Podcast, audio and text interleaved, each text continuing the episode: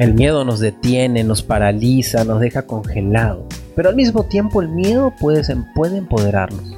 El día de hoy te voy a platicar una frase y un ejercicio para que puedas salir de ese miedo y entrar a la zona de incomodidad que necesitas para lograr la vida épica que estás buscando.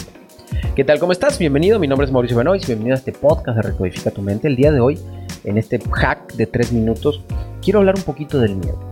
El día de ayer hice un podcast donde hablé muy fuerte sobre el miedo, sobre no tengo tiempo para el miedo, solo tengo tiempo para construir mi vida. Pero el día de hoy traigo esta reflexión y dice, el miedo puede impedirte avanzar en la vida.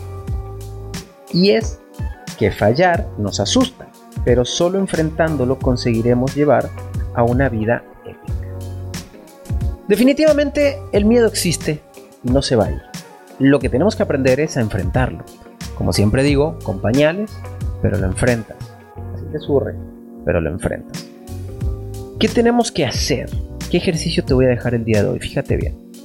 Hay algo que te da mucho miedo. Hablar con un cliente, llamar a tu hermano y cobrarle, eh, no sé, nadar en el mar. Hay algo que te está generando mucho miedo y no lo has hecho. Bueno, hay muchas cosas, pero hay una en particular que la puedes hacer ya.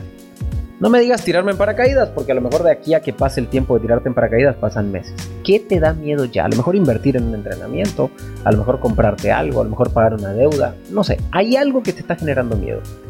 Mi em, petición para ti es que te atrevas a hacer eso que te da miedo y que analices qué te dio más miedo, si el previo o el después. El otro día estábamos en Disney con Federico y le daba mucho miedo subirse a una montaña rusa que estaba, que la verdad sí estaba muy grande y daba muchas vueltas.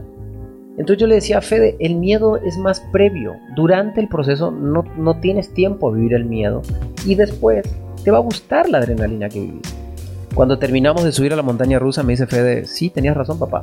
El miedo es más fuerte antes, antes de, de vivirlo durante lo vives es una adrenalina increíble y después que lo vives lo quieres repetir. Porque al fin y al cabo la adrenalina termina siendo una adicción en nuestra mente.